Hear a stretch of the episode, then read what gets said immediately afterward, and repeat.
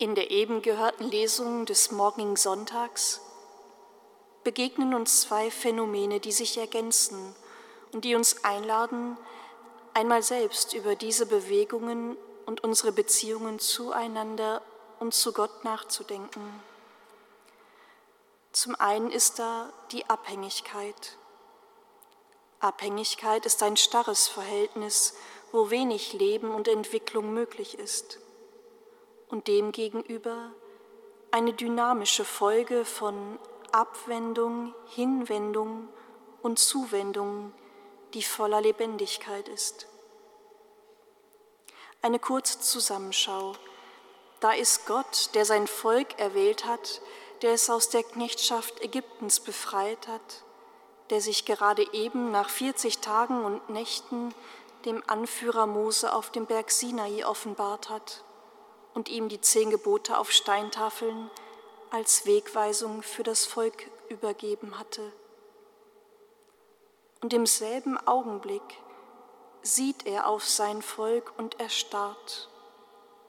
Ich habe dieses Volk gesehen und siehe, es ist ein hartnäckiges Volk. Zu Beginn des Buches Exodus, als das Volk in Ägyptens Knechtschaft war, hatte Gott auch auf die Not seines Volkes geschaut. Ein zugewandter Gott erfährt Abwendung. Jetzt lass mich, ja quasi lass mich in Ruhe. Welch eine Reaktion. Das sind starke Worte Gottes, starke Gefühle, ja ein kleiner Wutausbruch im Gespräch mit dem Anführer Mose. Wir sehen hier wieder einmal unser Gott, der Gott Israels. Ja, er hat Gefühle. Jetzt lass mich in Ruhe. Grund dafür ist die Kehrtwende seines Volkes. Sie haben sich abgewandt von ihm, von seiner Verheißung, von seinem Leben, von seiner Liebe, weil sie diese nicht mehr sahen und erfuhren, nicht mehr an sie glaubten. Stattdessen haben sie sich ein goldenes Kalb gegossen, hineinbegeben in eine Abhängigkeit ihrer selbst. Mit ihrem eigenen Schmuck haben sie dieses Kalb geschmückt und ein Kultobjekt zu ihrem Gott gemacht. Ohne Anführer verrennt sich das Volk.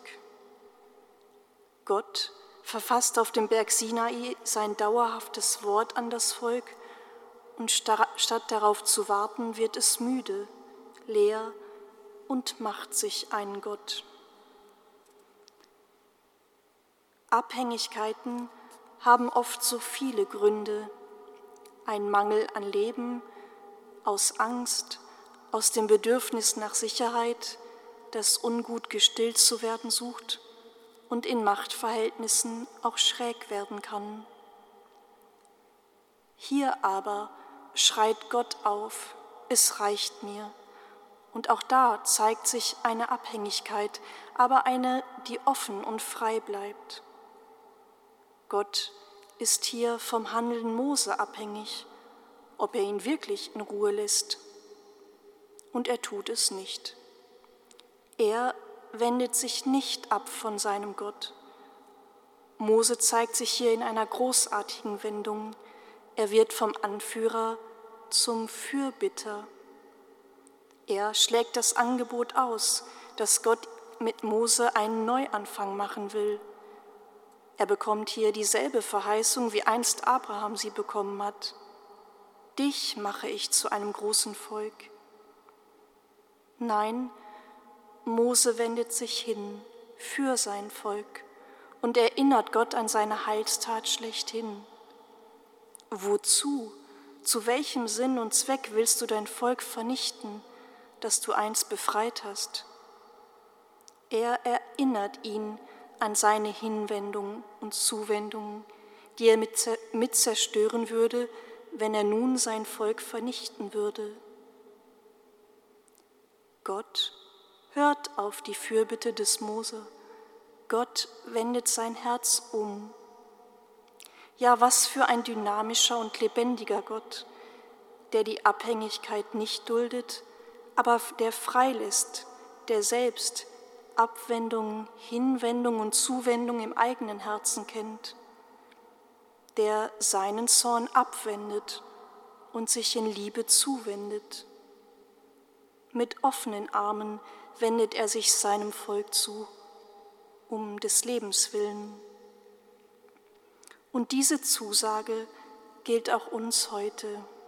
In einer Zeit, in der so viel Abhängigkeitsverhältnisse in unserer Kirche aufgedeckt und noch so manche zerbrochen werden müssen, wo viele Menschen sich voller Wut abwenden und doch nur leben wollen, doch wohin sich wenden?